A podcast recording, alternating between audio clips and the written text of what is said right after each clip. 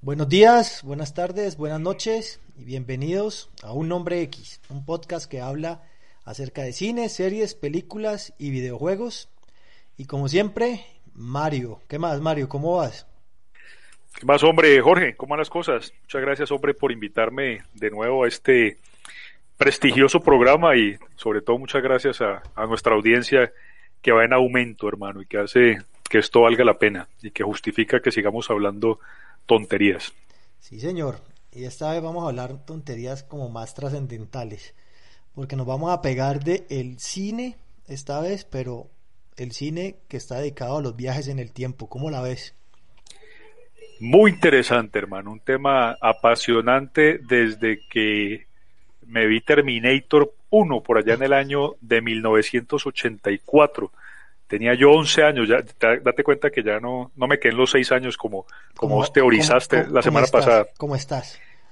Eh, como vos teorizaste la semana pasada. Esta vez recuerdo que tenía 11 años cuando mi papá me llevó a Terminator al autocine de Cali y eso fue un despertar de la conciencia viejo. Entonces, entonces comencemos con comencemos con Terminator.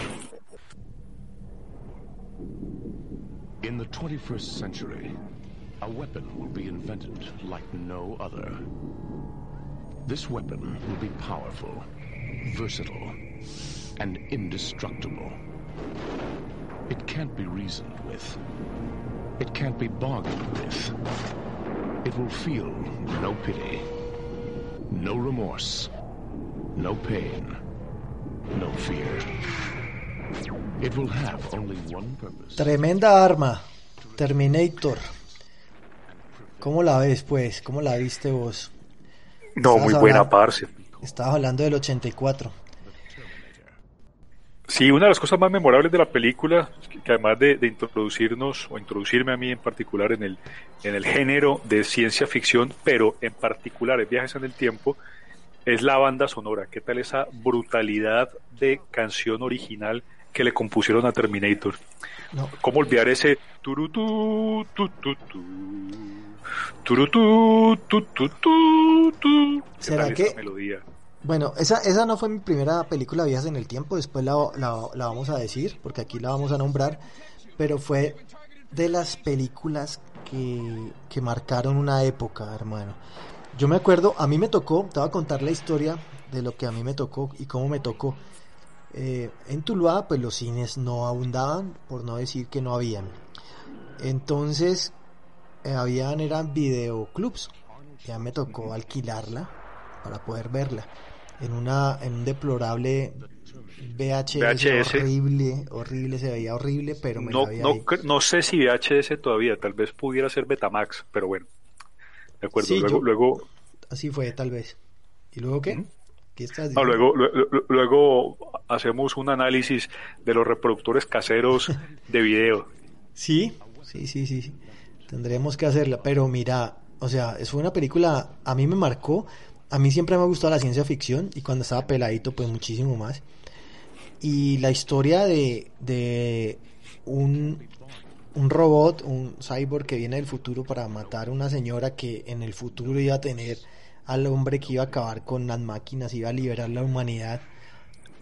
Es- John Connor, para sí. los que no se han visto, para los que no se vieron la película, John Connor es el líder de la resistencia que, que, que, que encabeza una lucha que terminará, por supuesto, con el dominio de las máquinas. Te, te dejo hablar, continúa por favor. eh, no me acuerdo cómo se llamaba la máquina, esa se llamaba Skynet. Skynet, Skynet, sí, correcto. que luego se convirtió en Internet. En esa Skynet era la, era, era la inteligencia colectiva, ¿no? Era la inteligencia Sí. global de las máquinas que, como luego lo plantearon todas las películas de- del género, pues eh, las máquinas tienen una conciencia única, única, unitaria. Y, y, y, y no las culpo, es decir, más tarde o más temprano, toda inteligencia desprovista de pasiones, de apegos, de sentimientos, de romanticismos, pues llegará a una conclusión inevitable y es que el hombre, el ser humano, es la plaga que amenaza contra eh, la supervivencia del planeta, ¿no? Entonces, básicamente ese es como el postulado de todas estas películas de ciencia ficción, incluida Matrix. eh, pero bueno, pero entonces volvamos a, a tus a tus 1984, a tu videoclub y a tu primera vez con la película. Y no, eh, me acuerdo tanto que la película tenía, mm, pues se veía muy mal. eh, pero igual, no, no, no, más no por eso dejé de vérmela como 15 veces. Me la repetí mucho, me la repetí mucho. ¿Qué, tan mal podría verse una película de la época? Tratemos de hacer una analogía a una resolución actual. ¿Unos 240p tal vez? Yo creo que 144. 144p. Sí, yo creo que se veía muy mal. No, porque además era pirata, ¿no? Era, claro, claro. Y, y como, como, era medio magnético, el medio magnético, cuando usted va copiando hacia otro, hacia otro, se va perdiendo, se va perdiendo, calidad. De definición, claro. Eh, no es como el digital, que el digital es unos y ceros y va derecho. Y antes. Y, todas las copias y todas las copias serán idénticas al original, de acuerdo. Sí. ¿Usted acuerdas cómo se llamaba, cómo se llamaba el, tipo, el tipo que, que era el papá de, de Connor? Kyle Reese. Kyle Reese tal cual. Kyle Reese, Kyle Reese es el es el es el, uno de los de los aliados de John Connor en el futuro y aquí y esto es una gran paradoja y de hecho la película eh, empieza muy bien porque empieza con una paradoja temporal y es eh, Kyle Reese nació en el futuro eh, después de, la, de, la, de la guerra de los hombres contra las máquinas John Connor lo conoce en ese futuro John Connor lo envía al pasado para que salve a su madre sabiendo que Kyle Reese será su padre.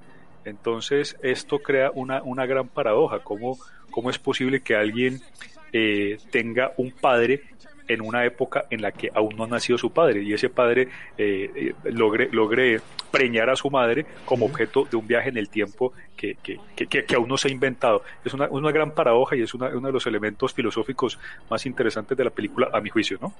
Claro, no, es que eso, eso nos trae, nos, nos trae un montón de, de, líneas y paradojas y destinos que se tienen que unir para poder llegar hasta donde llegaron. Incluso, eh, en algún momento, pues porque la saga continuó, Terminator 2, Terminator 3 y, todas las Terminators que conocemos, eh, yo veo que Sarah Connor todavía está viva. Eh, no lo entiendo, la verdad, por, o no lo entiendo si ellos llegan y logran vencer a las máquinas, pues no, no tendría que haber un loop, la verdad. Es que no hubo, no hubo por ejemplo, apocalipsis. ¿Ya? Nace, nace John, John Connor y ya no, ya no hay apocalipsis. No sé por qué sigue como ese, ese, ese enredo, ese, ese túnel ahí todavía que el viejo James Cameron no ha podido explicar después de esos bueno, mil pico de Terminators que ha mandado.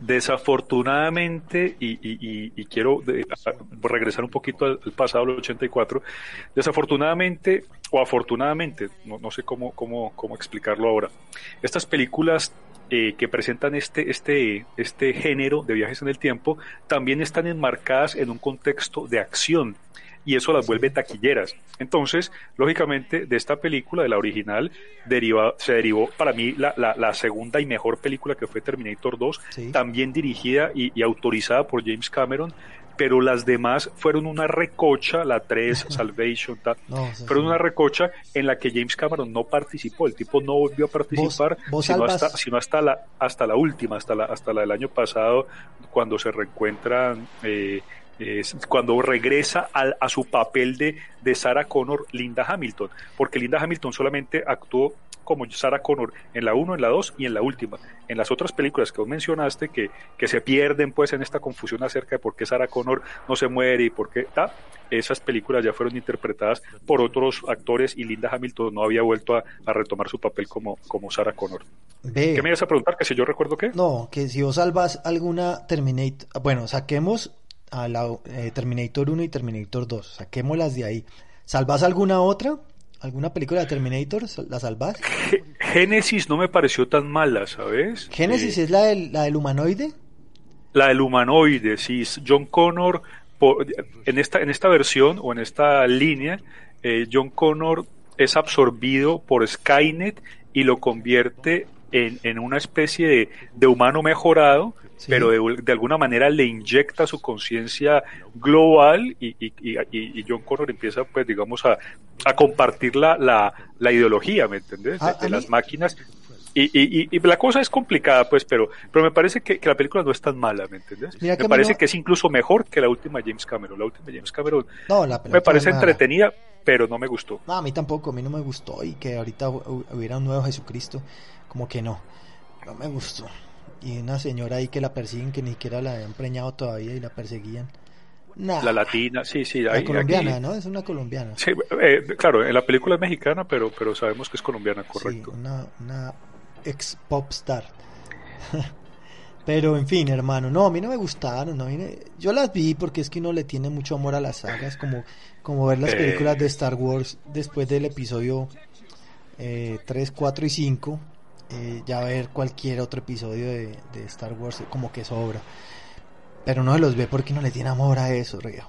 Y nos no puedo, no, no puedo opinarte, no puedo opinar ni de, ni Harry Potter, ni de, ni, eh, ni, El Señor de los Anillos, pero tampoco puedo opinar acerca de Star Wars. No, no, no, soy fanático de, de las sagas. me, me, las he visto, me las he visto, creo que todas, viejo, pero, pero no, no, no guardo ningún recuerdo por ellas. De nuevo, son películas de acción, son películas que tienen eh, su contenido gráfico, sus apartados técnicos muy, muy interesantes, pero fuera de provocarme hora y media de, distracción, no me, no me generan ningún otro sentimiento.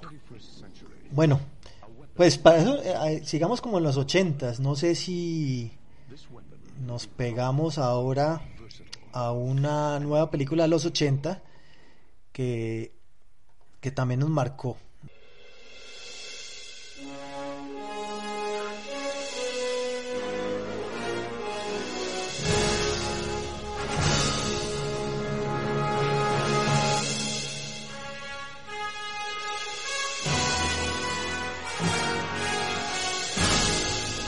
Volver al futuro, viejo.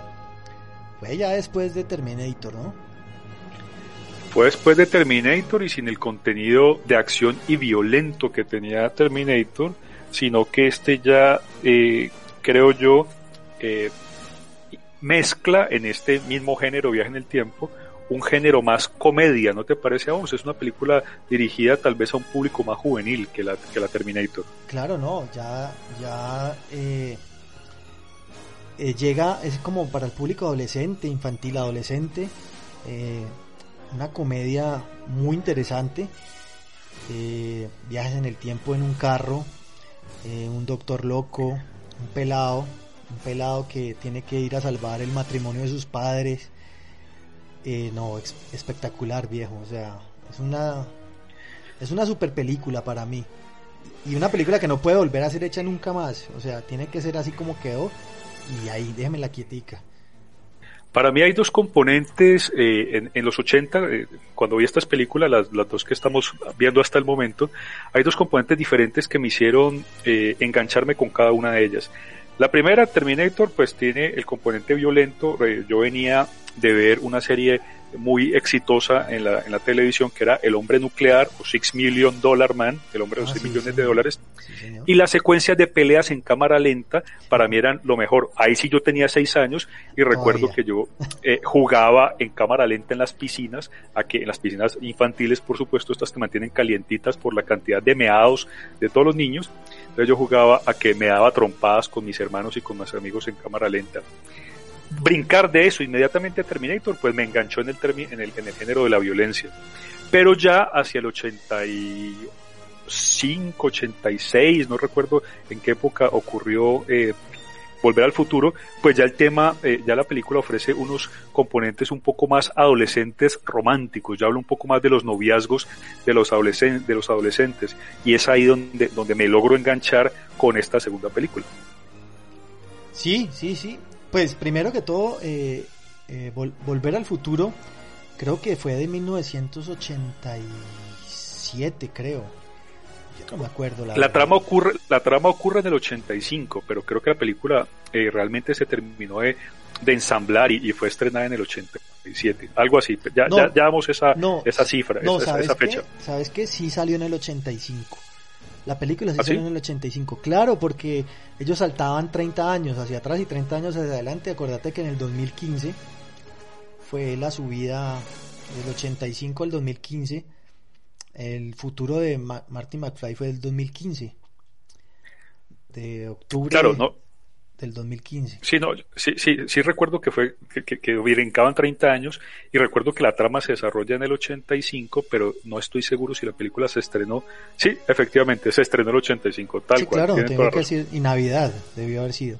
Obviamente sí. yo me la volví a ver en, en, en, en Betamax, en una calidad eh, paupérrima, pero, pero no, parce, eso a mí, a mí me marcó mucho.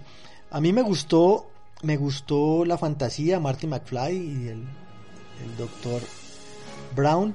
Eh, Emmett, Emmett, Brown. Emmett Bob Brown. Eh, esos manes eran la locura, viejo, o sea... La, había mucha química.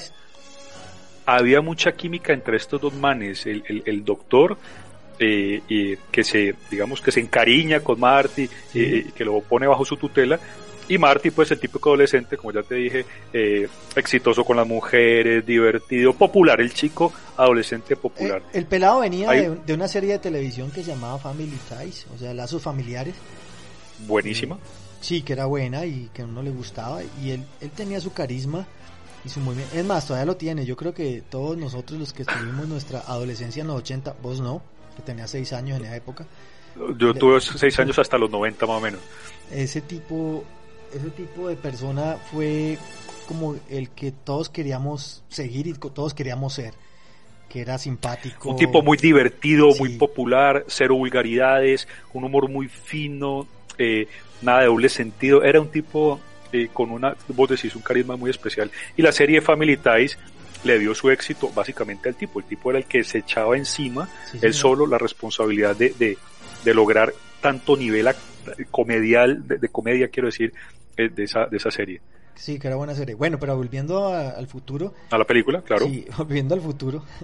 Eh, la película eh, es muy sencilla. Un doctor crea una máquina del tiempo, la monta en un DeLorean, que era un carro de la época de los 80, que se vendió muy poco además, y que tuvo poco éxito en esa época.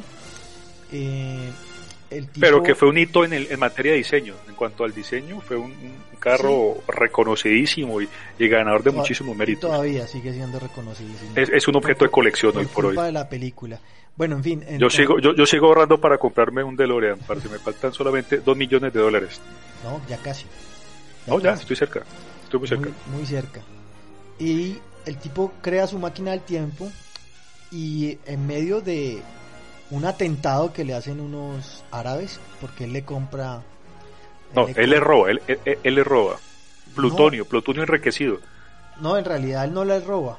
En realidad no le roba. Acordate que él, él, a él lo contratan para hacer una bomba. Él dice, sí, yo se la hago. Y con él era para, para la vuelta, simplemente y, robárselo para, y los terroristas, los terroristas le entregan el plutonio para que el tipo les haga la bomba y el tipo termina no haciéndole la bomba y termina utilizando el plutonio para otras sí, cosas. Tiene razón, eso, eso no es robar, eso es malversación de fondos, tenés sí, toda la razón. Debería ser político en Colombia vos, porque tenés, tenés muy buenas salidas para pa, pa ocultar tus huellas, Te, me parece muy bien. Estoy de acuerdo con vos, eh, con, concejal Lozano. Ah, bueno, vea pues.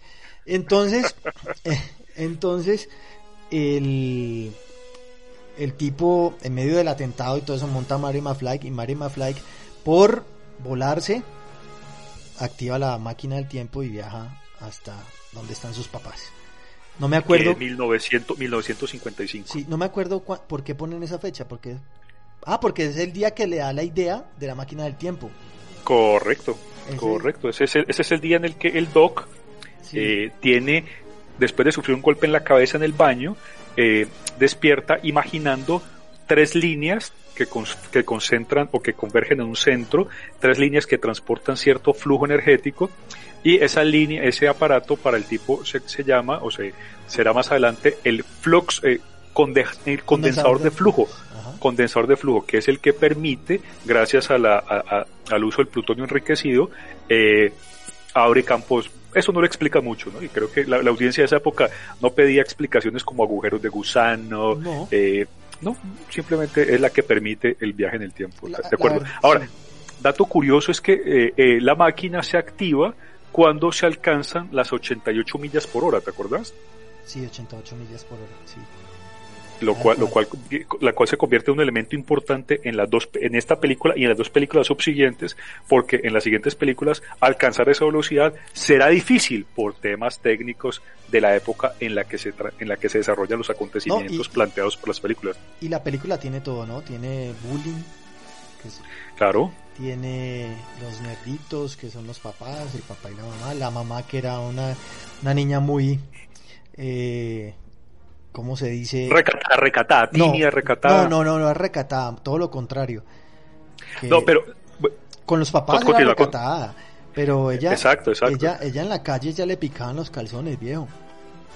Pero se los picaban por Marty, es decir, aquí, aquí el, el digamos que, que, el, que, el, nudo más, más, más divertido de la primera película es ese. Cuando Marty viaja al pasado, eh, interrumpe o, cambia los acontecimientos porque evita que el papá de su, de su mamá, o sea, su abuelo, atropelle a su padre, que estaba guindeando a, a, su madre. El padre ya está enamorado de la mamá y, la estaba guindeando, se cae un árbol, y en ese momento el papá debió atropellar al papá de Marty. Pero atropella realmente a Marty. Y la vieja, su mamá, queda completamente enamorada hasta el punto de que, de, que casi lo viola en un par de ocasiones de Marty. Y es ahí donde, donde vos tenés toda la razón, la vieja se porta como una verdadera gata en celo. no, y lo, una, una de las cosas que me gustó mucho eran los, como los chistes o los gags sobre la cultura pop. El Calvin Klein de los calzoncillos, mm. que en la época, en los años 50, pues la gente bordaba sus, su nombre en los calzoncillos, las mamás. Entonces le ponían el nombre porque había muchos hijos, me imagino. Entonces estos calzoncillos son de de Mario, estos calzoncillos son de Jorge, estos entonces les bordaban los nombres para que no se pusieran el mismo calzoncillo todos. Qué bonito, qué eh. bonito recuerdos. Aún tengo, aún tengo calzoncillos y uso que mi mamá me bordaba. Dice MZ, tengo solamente las iniciales. Sí, imagínate. Me quedan muy apretados, muy apretados, casi, casi. No, porque tenía seis años cuando te los hizo. Tenía seis años. y, nada, viejo, o sea, eso fue eso fue mm, eh, muy chévere. Luego después en la 3 cuando se convierte en Clint Eastwood y se llama Clint Eastwood y, y había un chiste en la 2 eh, que era Tiburón 19, que salía el tiburón del cine, dirigido por Max Spielberg.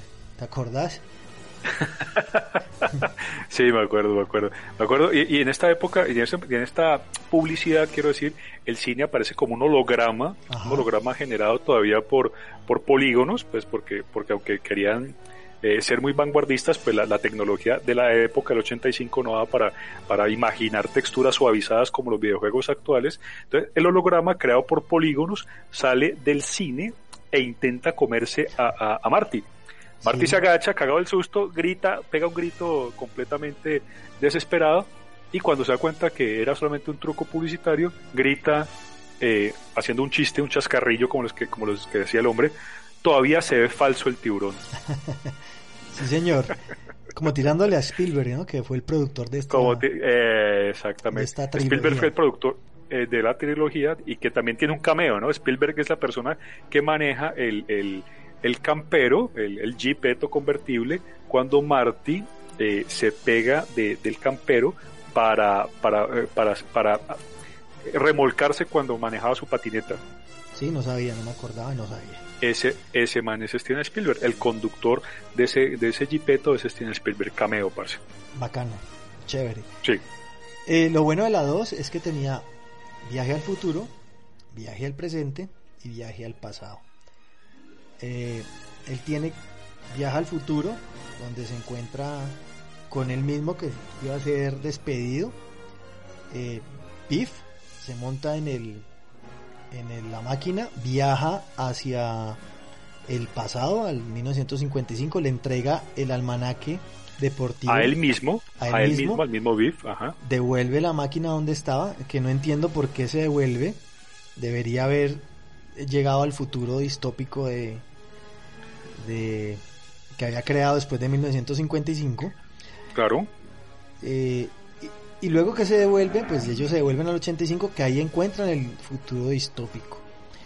De con un beef, un beef dominando el mundo. Eh, Exacto, entonces ese evento, y aquí estás planteando una, una paradoja. te estás preguntando por una paradoja, exacto, te estás preguntando por qué no anticiparon esa paradoja. Si VIF se entrega a sí mismo 60 años atrás, porque salta de 2015 a, a 1955, Sí, ¿no? ¿Es así? Sí, sí. 60 años atrás se entrega a sí mismo una, un almanaque donde se encuentran registrados todos los eh, resultados de todos los acontecimientos deportivos, con lo cual obviamente Biff se iba a ser millonario apostando simplemente al equipo ganador, pues entonces eh, automáticamente toda la línea temporal debió cambiar. Tener razón, no tenía necesidad de viajar al, al futuro. ¿Para qué? No. Su, su, su, su, su futuro iba a cambiar automáticamente. Sin embargo, sin embargo, y, y regresa a, a 2015, entrega la máquina y aparentemente nada ha cambiado porque los personajes, eh, digamos los protagonistas, que son Marty y el Dr. Emmett y, y, y la novia de, de, de, Marty McFly, regresan a 1985 y en ese momento nada había cambiado. Eso, eso es una, eso es una, una, una paradoja. Debió haber cambiado todo, todo Sí. debió haber cambiado. Sí, pero después en los Avengers explican por qué. después explican por qué necesito, no. necesito que me expliques por qué, porque yo sigo sin entender eso. Eso para mí fue muy denso, viejo. Sigo, sigo sin entenderlo. Ah, ahora vamos para allá, ahora vamos para allá. Por lo pronto, yo creo que debemos continuar. Siguiente, siguiente. Ajá.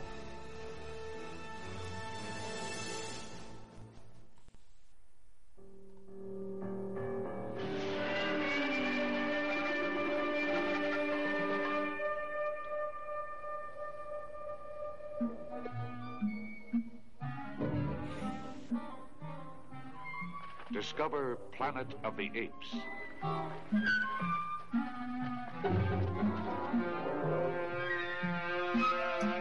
El planeta de los simios, viejo. El planeta Buenísima. de los simios. Claro, 1968. 68, es decir, mucho antes de nuestro nacimiento, aborda el tema del viaje en el tiempo. Dijimos que eh, la primer, el primer contacto directo que tuve, al menos yo, con una película que trataba el tema fue en el 84, pero mucho más adelante me vi El planeta de los simios y, me, y entendí que es una película exageradamente buena, exageradamente buena. Sí, mira que, mira que yo sí la vi antes, yo soy hincha del planeta de los simios desde siempre. Eh, de esa historia loca de una tripulación que se pierde en el espacio y que cuando regresa mm, ellos encuentran. Cuando, cuando, cuando, cuando llega a un supuesto planeta, ¿no? Porque no Claro. es que regresen. Ellos llegan a- al que creen es un planeta diferente. Y aquí ya, ya, ya hicimos demasiado spoiler. Ya, ya, ya, ya, ya nos, ya desvelamos la trama nosotros mismos. Claro, no, pero el que no se haya visto el planeta de los simios, eh, pues hermano, no, no. O sea, ya esto ya Le recomendamos que, le recomendamos que corra a vérsela. Ojo, la de Charlton Heston, 1968, ¿no? Sí, la, la que ganó el Oscar como mejor maquillaje, la que nos puso como a soñar en, una, en un mundo lleno de, de simios eh, dominados, la humanidad siendo dominada por los simios. Eh, una, una película bastante, bastante especial. El viaje en el tiempo es un salto al futuro. Eh, es un salto de una tripulación que se pierde en el espacio y cuando regresa pues se encuentra con un con una humanidad eh, acabada dominada por los simios como le habíamos dicho y una civilización simiesca eh, muy avanzada eh, y con un odio terrible hacia los hacia los humanos y con una religión una religión bastante especial de las cuales no permitían ninguna ningún cambio no eh, es, como una crítica a la sociedad también, es una crítica a la sociedad de, de esa época, del año 68. No me, no me explico por qué Charles Heston a la final se prestó para hacer esa, esa película siendo una persona como tan religiosa. Y, y, y defensor de, y, y, miembro, y casi que presidente de, de, de la de la Asociación Nacional del Rifle, ¿no? El tipo siempre fue un fanático, el tipo siempre fue fanático de, de, de portar armas. Pero yo no hubiera contado la trama como la contaste, pues, hubiera, hubiera mantenido un poco más el misterio. Yo hubiera dicho Es que escuetamente lo siguiente, yo hubiera dicho escuetamente, me, me- me gusta tratar de mantener el misterio por si, tuviera, si todavía existiera la posibilidad de mantener alguno. Y es, la tripulación viaja en una, en una misión espacial a visitar otro planeta, creen haber llegado a ese planeta, pero también saben que pasaron por una zona de interferencia asteroidal, qué sé yo, un cinturón de Van Halen, algo pasó que, que, alteró todas las, todos los sistemas de navegación. Cuando aterrizan en este planeta, que, que parece tener una, unas condiciones muy parecidas a las de la Tierra, agua, montañas, vegetación, ta, se encuentran con lo que os dijiste, claro que sí, una sociedad gobernada por unos simios que, que hablan, que piensan y aunque son inteligentes son retrógrados en cuanto a, a, sus manifestaciones, a las manifestaciones de libertad y hay una sociedad, eh, una especie de, de, de rebaños humanos que no hablan, que no son capaces de comunicarse y que son esclavizados por los simios y son eh, mascotas. Los simios más pudientes tienen mascotas humanas. Después de unas tramas y, unos nudos ahí interesantes, al final de la película, el protagonista Charlton Heston, que se ha enamorado de una, de una humana, bobita ella, pero la cosa más buena del mundo, eh, se encuentra con que en una playa aparece o está semienterrada la cabeza y la, y la antorcha de la Estatua de la Libertad. Para entonces el hombre entender y tirarse al piso que realmente nunca había abandonado el planeta Tierra y la, última reflexión que, hace el hombre mientras golpea la arena y, y maldice es, malditos humanos, finalmente lo logramos. ¿Logramos qué? Aniquilarnos como sociedad. Me parece que ahí, Siquiera fuiste muy misterioso, ya, ¿no? Estuviste muy misterioso. No, no, no, no, un ápice de, spoiler, o sea, la gente, la gente que la va a ver no se va a encontrar con nada de lo que vos dijiste, güey, siquiera.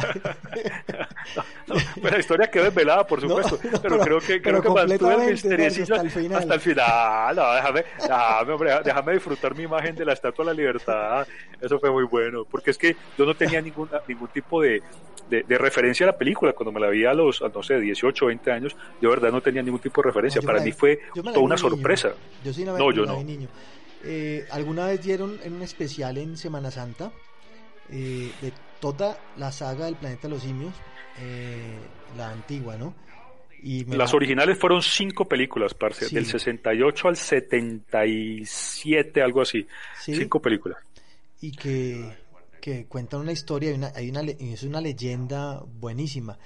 Pero, pero, pero, cuando el planeta de los simios la retoman en el siglo XXI, para hacerla, comienzan a hacer... ¿Quién, fue el, ¿Quién fue el primero que la retoma? ¿Tim Burton, creo? No, Tim Burton hace una, una, hace una, una película muy aparte de todas, la historia propia, como la miraba, como él la veía, que a mí no me gustó.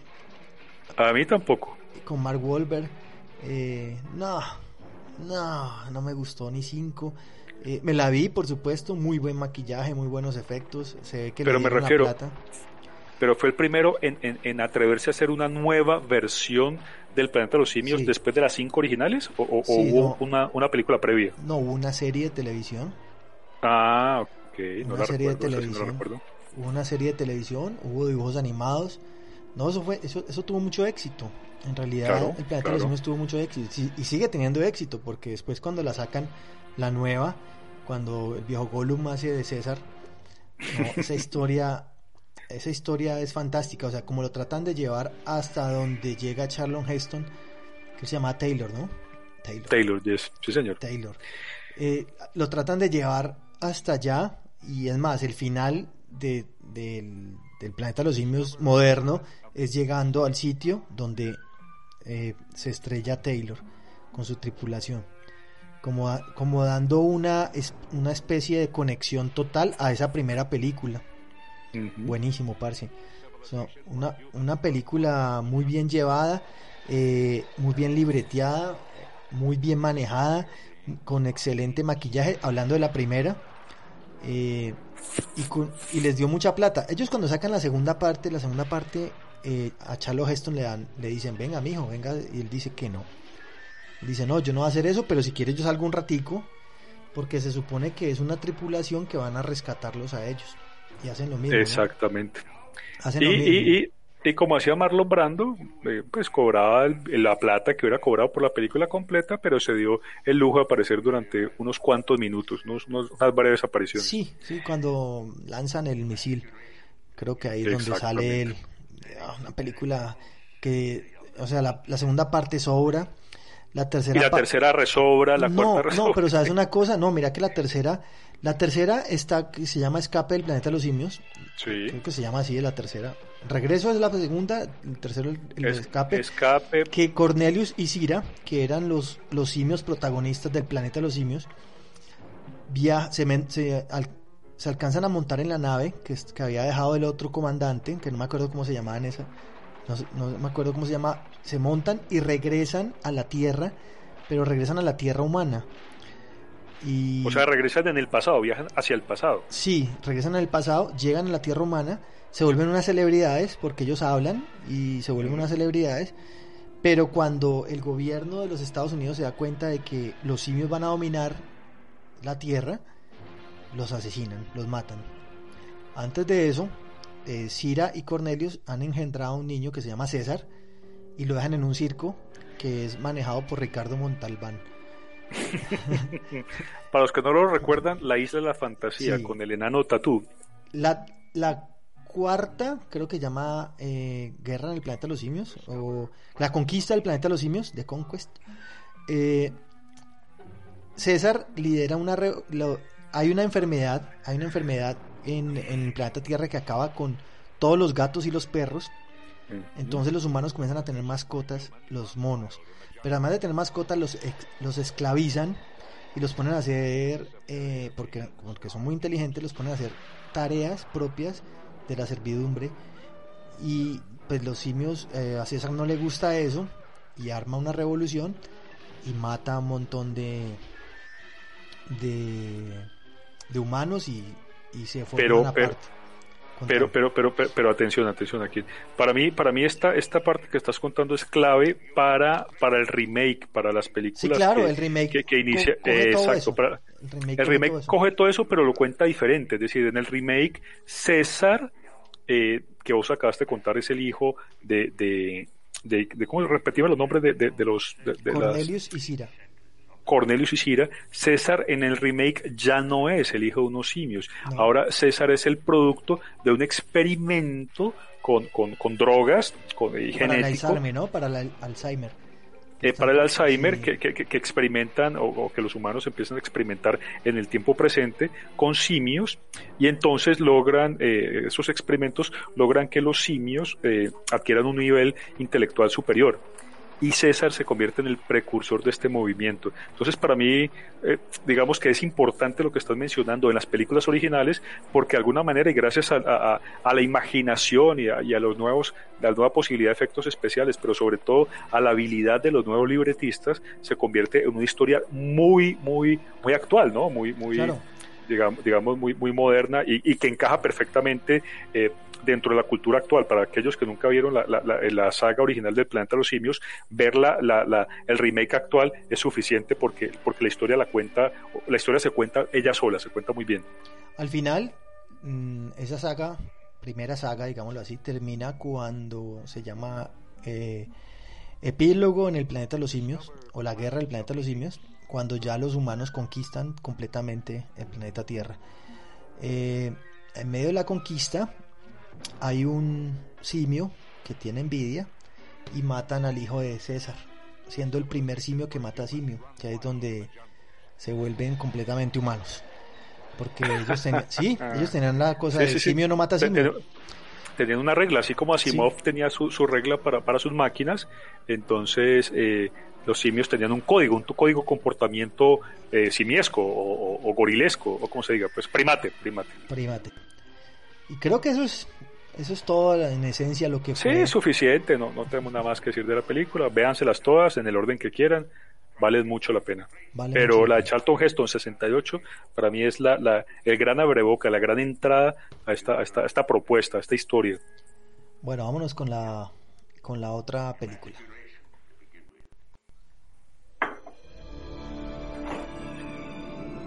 You're a very good observer, Cole. We have a very advanced program, something very different. An opportunity to reduce your sentence considerably. and possibly play an important role in returning the human race to the surface of the Earth. No license, no prints, no warrants. What he took on five cops like El ejército de los 12 monos, compadre.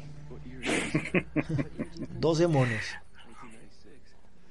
Otra película memorable, pero, pero memorable por mucho, sobre el mismo tema que hemos estado hablando, y es que, pues hombre, básicamente la humanidad, cada vez que se destruye o cada vez que se encuentra al borde de la aniquilación, se enfrenta al dilema de tener que viajar en el tiempo para encontrar qué fue lo que salió mal, en dónde fue que la cagaron, ¿no? ¿Qué es lo que nos va a tocar hacer? ¿Qué es lo que nos va a tocar hacer ahora? Todo apunta para eso. Sí, sí. Que no tenemos reversa. Sí, señor. No, hay sí, señor. Toca devolvernos en el tiempo. Claro, no, es una, una película de, eh, de 1992, película también que marca mucho, ya estábamos muy grandecitos, yo estaba muy grandecito, yo tenía 6 años, no creo que la No, yo ya, había ver. cumplido, yo ya había cumplido 12, parce. Oh, qué bien, hombre. Cada vez más joven. Eh, es una película eh, que a mí particularmente mm, me deja me dejó atónito. Nunca me esperé una película viajes en el tiempo fuera tan, tan, tan buena, tan bien llevada como esta película. Inspirada en un, en un corto, un cortometraje francés llamado Le Jeté, que cuenta la historia de un tipo que amanece en una camilla y dice que es un viajero en el tiempo y sobre eso son capaces de escribir este guion tan berraco como el de 12 monos. La YT es, es un corto viejo, ¿no? Es un corto de qué Sí, año más o menos, 60. ¿recordás? No, de los años 60. Yo me lo vi alguna vez en YouTube buscando porque pues uno siempre sigue pegado a estas películas y sigue- sigue buscando cosas que hayan pasado. Eh, y me la vi, me la vi y es una película muy extraña. La película casi no tiene movimiento, son fotos que van pasando en, en medio de una voz en off. O no sé si era porque era pirata y, y la estaba viendo en YouTube y era así. Y mostraban las fotos del tipo en la camilla. O porque, o porque la imagen había perdido calidad porque fue una copia, una copia, una copia, una copia de un Betamax. No tengo ni idea. Yo, como te digo, lo vi en YouTube.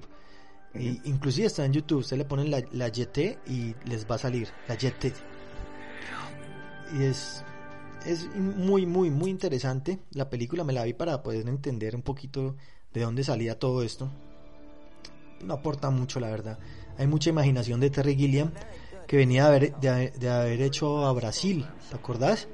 Sí, claro. Brasil, otra peliculaza, pues. Es que Terry Gilliam es loco, es él, él comienza con los Monty Python y él siempre, siempre tuvo una imaginación muy, muy, muy grande para esto. Siendo muy misteriosos, la película trata acerca de un viajero en el tiempo, alguien que eh, en un tiempo, en un futuro, eh, Es un prisionero. Sí, la, la humanidad ha sucumbido por un virus, tal como pasa. 5 millones, 5 billones de personas han muerto en 1999 por un virus creado, eh, según las crónicas del- de la época, por el ejército de los 12 monos. Eh, que era para acabar con toda la humanidad y que los animales reinaran en, en la tierra.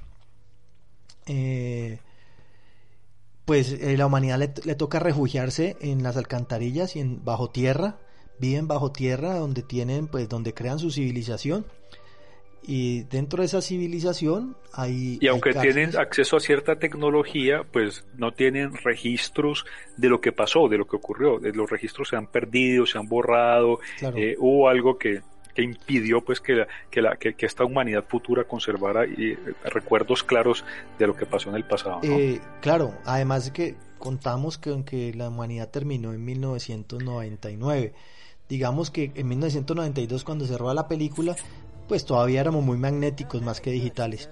Había, Exacto. había muy poco digital y yo me imagino que todo eso se fue carcomiendo en el tiempo. Eh, cuando llevan a, a, Bruce Willis, que creo que se llamaba... ¿Vos te acuerdas cómo se llamaba ese weón? Hombre, lo tenía en la punta de la lengua, parce. Pero lo acabo de olvidar. James Cole. James Cole, Cole, Cole, Cole, claro, el viejo James Cole, claro Me que sí. acordé.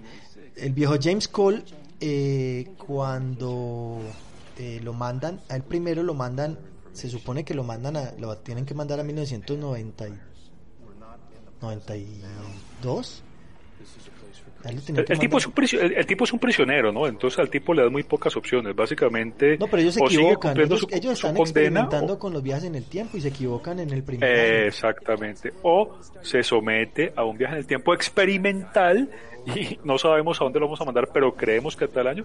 Y el tipo dice, pues lógicamente, venga, yo, yo, me, yo me la apunto, ya está, claro que sí. Sí, y es ahí entonces una- cuando... él trabajaba o, o dentro de la condena lo mandaban siempre al exterior y él era recolector, ¿no? Recolector de muestras en la superficie, Sí, exactamente. Por Entonces, eso es que lo escogieron, porque era muy bueno. Entonces el tipo, el tipo iba y recolectaba muestras de virus y de plantas y de animales en unas, eh, digamos, en un Nueva York solitario. Me parece recordar que era como Nueva York, ¿no? Sí, Había unos edificios derruidos, unos grandes centros comerciales y, y fachadas antes fastuosas y maravillosas, ahora reducidas a escombros. Es- es- esa, esa parte es muy siniestra, pero muy interesante. Continúa, por favor. Ah, bueno, cuando lo cogen por primera vez, él lo meten a un manicomio eh, y ahí conoce a la, a la... O sea, cuando, cuando, cuando regresa al presente, querés decir, y, y, y, y lo... No, pero lo- él no regresa al presente como tal, sino que llega a otra fecha, que es una fecha posterior a la que él tenía que estar. Y entonces él le dicen, anterior, dice, dice, ¿en qué año estás? Le preguntan, le dicen, 1996. Y dice, no, eso es el futuro. Ah, entonces me, me mandaron mal, les dice él, me mandaron a donde no era. Y que luego desaparece en medio de una, de una habitación completamente inexpugnable, que no podían salir por ningún lado. Y ellos dicen, no, se voló. Luego- Pero ahí lo atiende por primera vez Madeleine Stone, Ma- Madeleine Stone se llamaba Sí. la, la- la- la actriz, lo atiende, que era una psiquiatra Sí. incipiente de la época que empezaba, lo atiende por primera vez, eh, se interesa en el caso hasta que el tipo, como vos decís, ¡pum! desaparece de, su, de su confinamiento, de su celda. En la película lo, lo llaman como el complejo Cassandra, que era Sí. las personas que creen que han venido del, del futuro para salvar a la humanidad.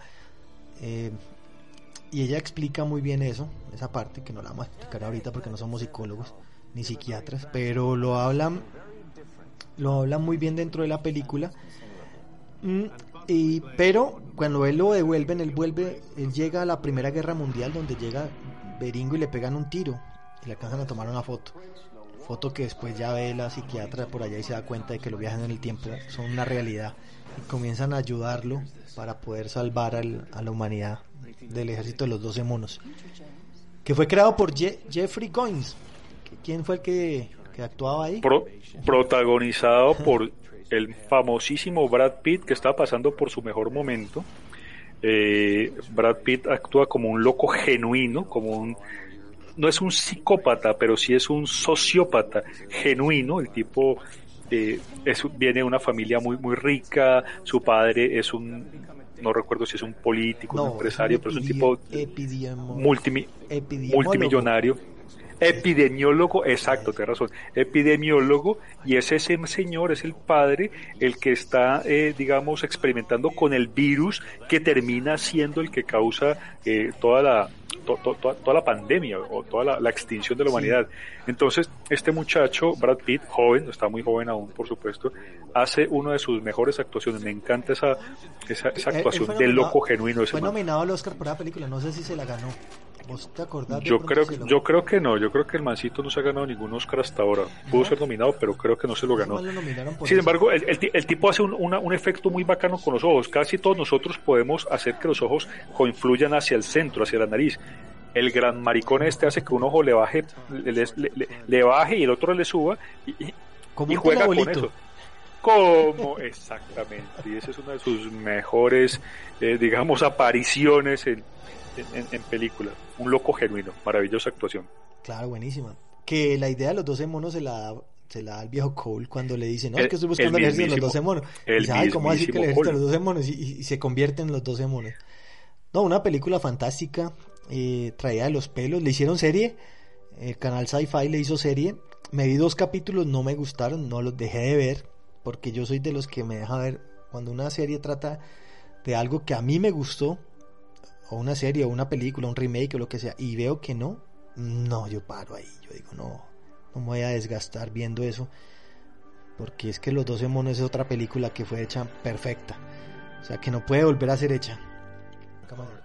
¿Cuántos Oscars se ganó Brad Pitt? Solamente se ha ganado uno, eh, gracias a su película de 2019, un- Érase una vez en América. Hollywood. había una vez en Hollywood, exactamente, me equivoqué de nombre, de Tarantino, pero eh, no, no ganó nada por 12 monos. Que a mi juicio, Parce lo hizo mucho mejor en 12 monos, ¿no? Pero quién sabe quién ganó esa vez. No me acuerdo. No, yo no, recuerdo tampoco.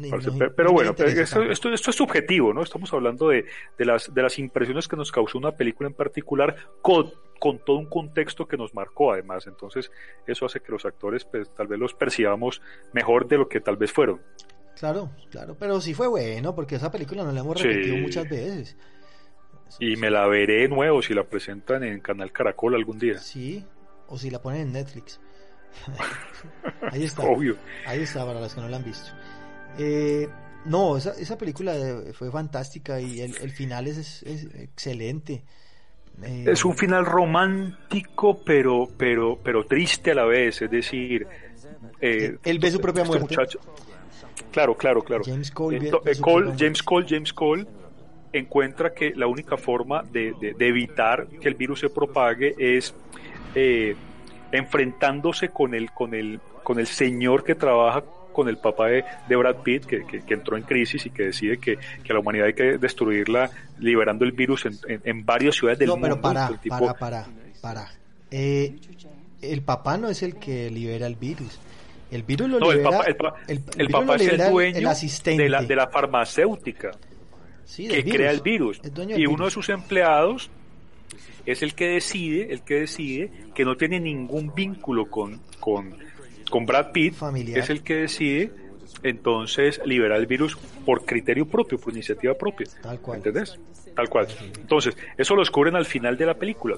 Eh, cuando ya están enamorados James Cole y la psiquiatra que lo trató cuando, cuando el tipo vino por primera vez al presente o al, o al pasado del presente. Y entonces este tipo decide que la única forma de, de, de de evitar el, virus es atacarlo en un aeropuerto, pistola en mano. Aquí lo abaten los policías de, seguridad, lo, le dan muchos balazos, el tipo cae al piso, pero se encuentra con una, se encuentra a sí mismo con su yo pequeño, es decir, eh, James Cole del pasado, siendo un niño, estaba en ese aeropuerto viendo cómo la policía abatía a un sujeto loco, ese sujeto loco era él del futuro, tratando de evitar que el que, pues, que, el virus se propagara. Lo más interesante de la película es que no termina felizmente, porque finalmente el virus se va a propagar porque el loco que iba a, que tenía todos los vuelos ya comprados y que llevaba muestras para liberarlos alrededor de todo el planeta queda libre y se sube al avión que lo llevaría a Singapur o a donde sé yo para, para, para liberar su virus allá. Entonces eso, eso me pareció uno de los, de los grandes méritos de la película, a pesar de, del nudo eh, científico, eh, filosófico, pero romántico también, la película termina en un bucle.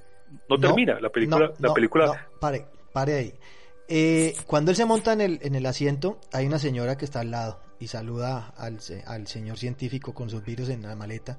Y le dice, hola señor, ¿cómo ah, está? la señora, la señora. Y resulta, y resulta es la vieja Del, del futuro.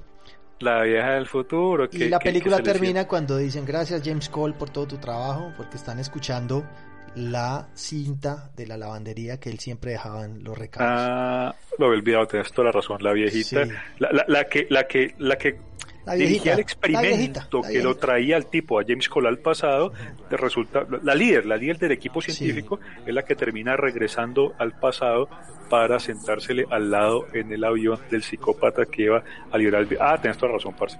lo siento, lo siento, lo siento. Mi memoria ya no es la que era a, los seis años. Ahorita los 12 te, han dado, te ha dado duro, ¿no? Te ha dado duro. No, no 12 no, ya 24, parce, pero... ¿Ya tenés 24? Me está, jodiendo. Pero te ha dado duro la vida, ¿no? Te ha dado duro. te ves muy acabado, viejo. Uno con 24 años y con esa, con esa, con ese cutis, como que no, güey. Parce, yo no sé, yo creo que nosotros deberíamos partir este programa en dos. Esto está muy bueno. Y, nos y hay muchas películas. que se quedan en el tintero, pero muchas son muchas. Entonces, dejemos de la otra, la otra para la próxima semana, viejo. Porque películas para hablar, tenemos una nueva, 2067, ucraniana ella, película interesante. Tenemos de este año, 2020. 2020, tenemos Avengers, obviamente una película que tenemos que hablar de viajes en el tiempo.